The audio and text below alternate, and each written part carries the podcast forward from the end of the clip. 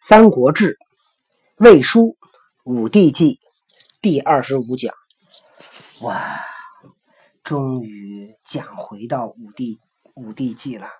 在第二十四讲，我们讲了武帝纪里的赤壁大战，中间我们插播了九讲，分别去讲在蜀书、在魏书里面如何记载赤壁大战。啊，蜀书跟吴书里面记载了赤壁大战，现在终于。把赤壁大战这件事讲完了，那么我们开始回到武帝纪的正文。十四年春三月，军至桥，坐青州，治水军。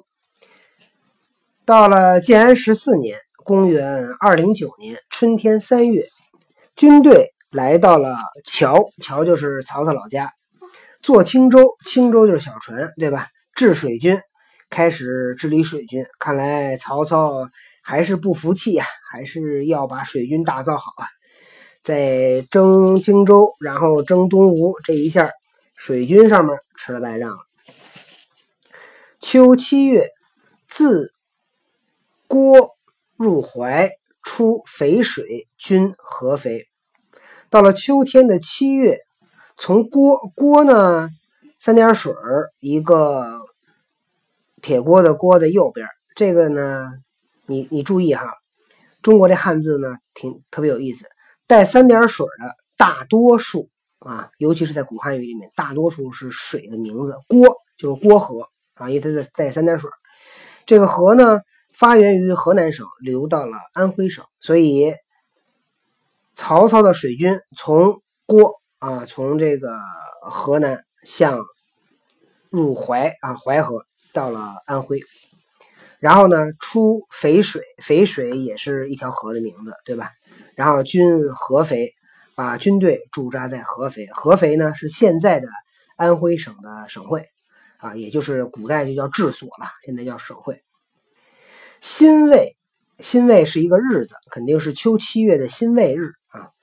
令曰：曹操颁布命令，自清以来，军数征行。或遇义气，立誓死亡不归，家使怨旷，百姓流离，而仁者岂乐之哉？自从开始打仗啊，军队呢，呃，打了很多的仗，打了很多的这个战争啊，呃，数次出征，或者遇到了疾病啊，像这赤壁大战，曹军就输在了很大一个程度上，输在了这个。疾病上，是立誓死亡不归。这些将士们出去打仗，死在了外面，没有回来，家事怨旷。那他家里边呢，就长期的分别，百姓流离。百姓呢，流离失所，就是因为战争啊，导致居无定处，到处逃难。而仁者岂乐之哉？这难道是讲仁义的人？开心看到的事情吗？不得已也，说这个是没有办法的事情啊，不得已。其令死者家无基业，不能自存者，县官勿绝领，长吏存续抚巡，以称武义。那么，我现在命令这些将士们家里面没有自己的基业，不能够自己来去养活自己的。当地的县官不可以终止发放粮食，也就是说，这过去他们也要抚恤军属，对吧？尤其是军烈属，跟现在的其实跟后面的政策都是一样的。家里面有人当兵，所以国家就要给钱，对吧？因为人家的孩子、人家的丈夫是为了国家去打仗，是要冒着生命危险去的，所以国家就要给钱。如果这个人在这战死了，那就这国家就要一直给他钱，对吧？这样的话才会有人为这个国家去。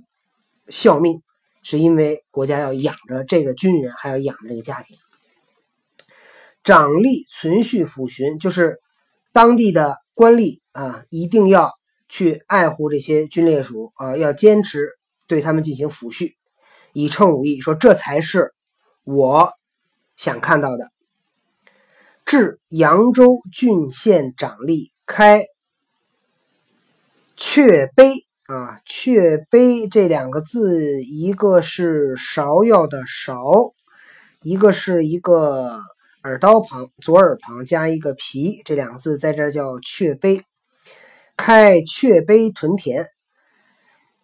曹操在扬州设置郡县，安排官吏，开始开辟阙碑。阙碑呢是一个水利工程，在春秋时由楚国的丞相叫孙叔敖主持修建，和都江堰、漳河渠、郑国渠，再加上那个阙碑，应该也是个阙碑渠，共称为我国古代四大水利工程啊。所以将来如果大家有机会去合肥，应该去看一看有没有这个。阙碑，这个是个水利工程，在这个地方呢开始屯田。十二月，军还桥。到了十二月，当年的十二月，曹操带着军队回到了桥，也就是亳州。十五年春，下令曰：“啊，这边我要插插一点哈，这次呢是曹操到了。”先到桥，再到合肥，然后他做了这样的一个表态，就是说：“哎呀，我们打仗总是让老百姓去卖命，让老百姓流离失所，失去亲人，呃，我们也很对不起老百姓，所以我们要呃发放粮食，我们要屯田，我们要呃恢复生产。”在七年前官渡大战以后结束以后，曹操呢曾经回到自己的家乡，也就是桥，他在桥呢曾经说过这样的话。他说：“吴这个咱们学过啊，我在这儿就不解释了，就就把原文念一念。说吴起义兵，为天下除暴乱，旧土人民死丧略尽，国中终日行，不见所食，十五凄怆伤怀。其举义兵以来，将士绝无后者，求其亲戚以厚之，授土田，官给耕牛。”治学师以教之，为存者立庙，使祀其先人，魂而有灵。吾百年之后，何恨哉？那么当年官渡大战结束以后，曹操回到了家乡，就说：“啊，打仗，嗯，伤害了人民，伤害了生产，这不是我想看到的啊！我要呃给他们粮食，给他们土地，给他们耕牛，给他们设立学校。”这次赤壁大战结束以后，曹操再次路过家乡，然后再次去感慨战争给人民带来的苦难。也就是说，曹操是一个著名的军事家，但实际上他呢，也在战争中看到了战争的残酷和战争对人民的一个伤害。十五年春，下令曰：“啊，在建安十五年（公元二一零年），曹操颁布命令。”自古受命即中兴之君，何尝不得贤人君子与之共治天下者乎？自古以来，受命，受命就是开创基业的那个皇帝。中兴之君就是在基业创建以后，中间有些做的非常成功的皇帝，对吗？比如谁是受命之君呢？秦始皇，呃，刘邦，对吧？那么这就是包括东汉的这个呃光武帝啊，因为西汉结束以后被王莽篡汉，王莽建立了新朝，所以呃我很多历史学家其实把光武帝也作为一个中光，其实也叫中兴哈。你要怎么说呢？光武算开国算中，还是应该要是整个看汉朝应该算中兴哈。但实际上对于呃汉朝的后面东汉这一段来讲，其实他也算是一个受命，也是个开开国皇帝。说这些大有作为的皇帝，哪一个不是得到了贤人君子的帮助？然后呢，在他们的帮助下共同治理天下呢？及其得贤也，曾不出驴象，岂幸相遇哉？说这些人得到了这些贤人君子的帮助，他们不曾走出他们的家，这个驴。是古代呢，二十五家叫一驴，所以那多少家是一马呀？嗯，马呀，还骡子呢。对呀。居民这驴不是那个驴，是一个门字门字框，里面是个姓吕的吕，这个字念驴。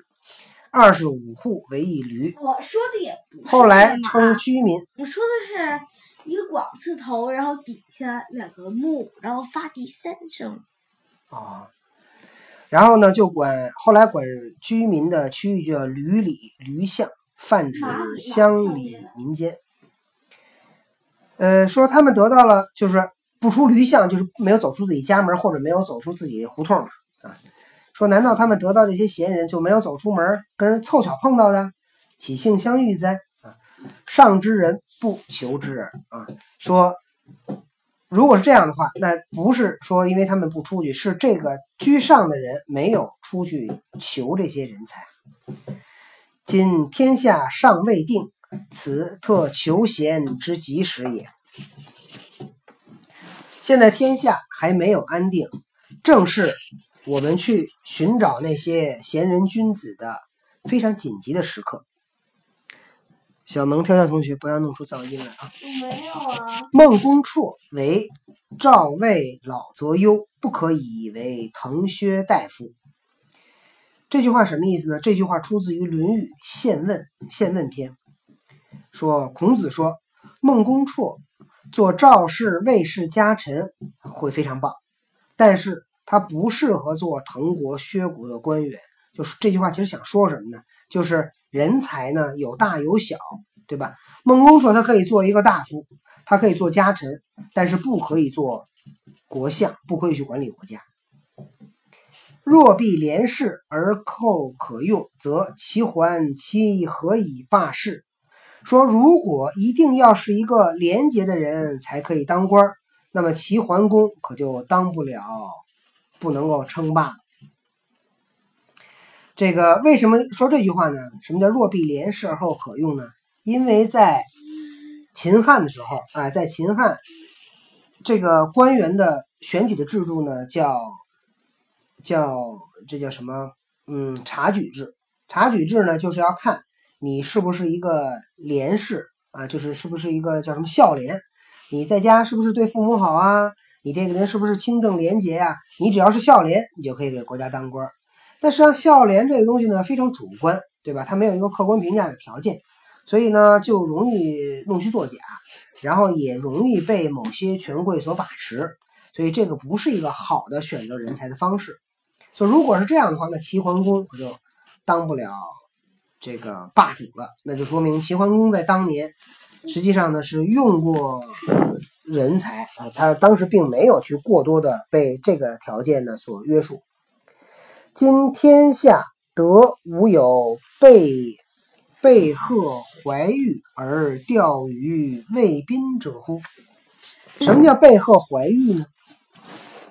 被鹤说的就是，嗯，啊，不叫被鹤，在这儿应该念披啊，这是被动的被，但在这儿是它是这个通那个披衣服的披，叫披鹤怀玉。披鹤鹤就是粗布衣服，披鹤就披着一件破衣服，怀玉抱着一块美玉，说明什么呢？说明这个人外表看上去啊特别不起眼儿，跟个要饭的似的。哎，但这人有真东西，有真本事，有真才实学，怀里边抱着一宝贝，这叫披鹤怀玉。说现在天下难道没有那个披鹤怀玉的人，而在渭河的边上钓鱼的吗？这说谁呢？姜太公姜太公，哎，真聪明。姜太公在。姜太公钓鱼，据说那个他被谁发现了呢？谁来着？周文王。据说周文王就是让他坐车，亲自拉了他八百步，嗯，然后姜太公大笑说我保你你，拉我坐，你拉我坐车八百步，我保你江山八百年。然后就东那个东周西周加在一块儿，真的是八百年。对，其实当时周文王要知道的话，我拉你一千步了。不对，周文王知道他说我拉你一辈子得了。那也不行。周文王要拉他一辈子，那他自己一天皇帝都没当，或者一天天子都没当，自己已经给人拉车了。对呀、拉他一辈子保自己的江山。好，这个说的就是谁呀、就这个周文王遇到姜太公的故事。然后呢，这儿又有一个叫“又得无道嫂受金而未遇无知无智者乎”？这句话说谁呢？稻草受金，这又是另外一个成语。刚才那叫披鹤怀玉，说的是姜太公；稻草受金说的是谁？西号怀玉是姜太公。嗯，穿了一件破衣服，怀里抱着一块美玉，就说明姜太公不是钓鱼愿者上钩吗？对呀、就姜太公往那一坐，一个老头儿钓鱼，就表面上看着不起眼，但实际上特别有有本事啊，对吧？然后呢，谁叫稻草受稻草受金呢？什么意思啊？这个这个词呢，出自于《史记·陈丞相世家》。那么记载说，将侯灌婴等闲产陈平曰：“陈平就说的是这个人，说这个将侯还有灌婴都产陈平，就是那个诬陷陈平，说跟跟皇帝说，说陈文平居家时到其嫂，说我听说陈平在家里的时候跟他的嫂子私通，啊，俩人特好。陈文平受诸将金，金多者得善处，金少者得恶处。说我听说啊，这是造谣哈，说我听说陈平那个收下属的钱，钱给的多，他就对他们好；钱给的少，就对他们不好。于是汉王疑之，那么于是汉王说的就是谁？就刘邦，刘邦就怀疑陈平，说这个说的就是什么呢？刚才说姜太公，正要说陈平了，说有没有那个稻嫂盗嫂受金啊？就是在家里面生活作风有问题，然后又收受人钱财，但是呢没有遇到识人的人，说这个人是这样，但实际上这个人有本，陈平就很有本事，对吧？当然这个呃《史记》记载呢，说是将侯灌婴其实诬陷他，对吧？造谣。然后呢？呃，后来没有没有嗯没有其他的那个记载啊，就是就这么一件事儿。二三子其那左我，那表达表象，他想说的，他想说的就是，即使这个人披鹤怀玉，即使这个人到手受金，但是这个人？我刚说了嘛，他在家他有懂，你好像只说了一部分，一部分，一部分，你没有说他收受贿赂，他要别人钱，哦，对吧？二三子其左我，名扬仄陋，唯才是举，无得而用之。二三子说就是说你们啊，二三就是就是长，就是上对下，长对幼。说二三子说你们帮助我，名扬仄漏。名扬仄漏是说明察见举，出身微贱而德才兼备的人。名扬，明察见举，仄漏，仄漏说的就是那些什么这个出身卑贱的人，但但是有德才兼备。说你们要帮助我去找这样有本事的人，虽然出身不好啊，虽然家境不好，但是只要有本事就行。唯才是举，说只要有才能就提拔就推荐。吾得而用之，说我要是得到了，我就能够去用这样的人。十五年冬做铜雀台，到了冬就做这个铜雀台啊。那么这段话啊，首先第一这段话，我觉得写的呢，就说为什么说曹操是文学家？你看人曹操这话说的，我给大家把这句话再念一遍，大家听听感受一下。曹操的命令是这么说的：说自古受命即中兴之君，何尝不得贤人君子与之共治天下者乎？其德及其得贤也，曾不出驴象，岂幸相遇哉？上之人不求之。今天下尚未定，此特求贤之及时也。孟公绰为赵魏老则忧，不可以为滕薛大夫。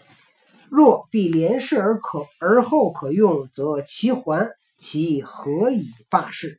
今天下得无有披贺怀玉而钓于魏宾者乎？又得无道叟受金而未遇无知者乎？二三子其左我，名扬仄漏，唯才是举，吾得而用之。东作铜雀台。曹操这段话里面，他用了有很多典故，对吧？有什么这个姜太公的典故啊，陈平的典故啊，还有很多成语，什么名扬仄漏、唯才是举，他这个用的词都非常的漂亮。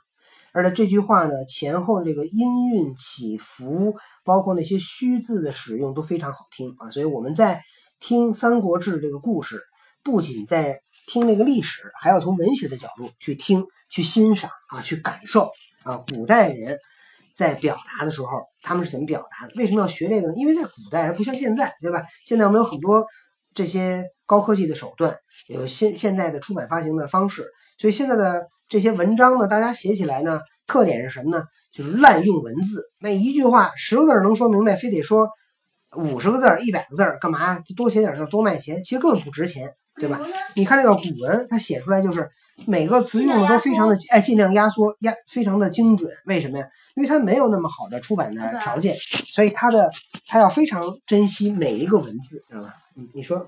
那您说举个例子，现在人怎么破字儿啊？现在呃，我现在东西都写特啰嗦。对，我现在嗯不需要给你举例子，你去看一看，无论是读书，无论是看报纸，无论是浏览网页，你会看，大多数的人写东西都是啊废话比较多，就不太珍惜文字。写啊，古代我们讲叫一字千金，你知道吗？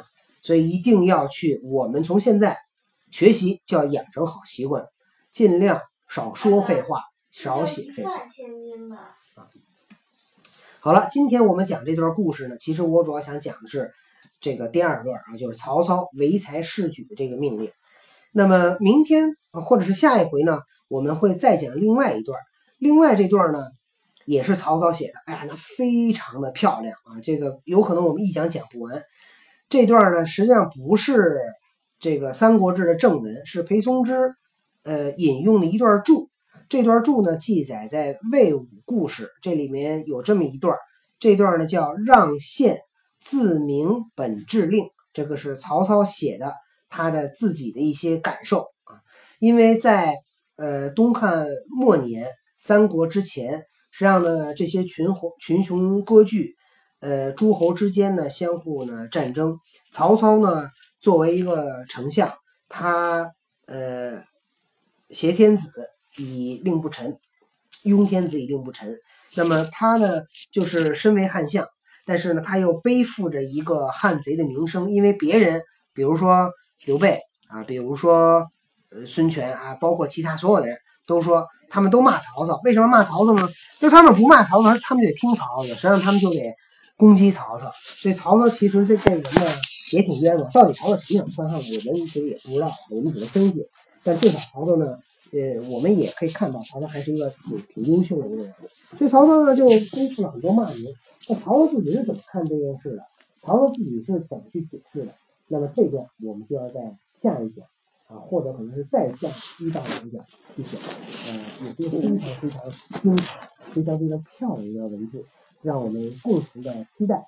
好，今天的故事呢，我们就讲到这儿。那我希望听故事的同学。如果你喜欢的话，一定要给多爸去点赞，或者是发评论。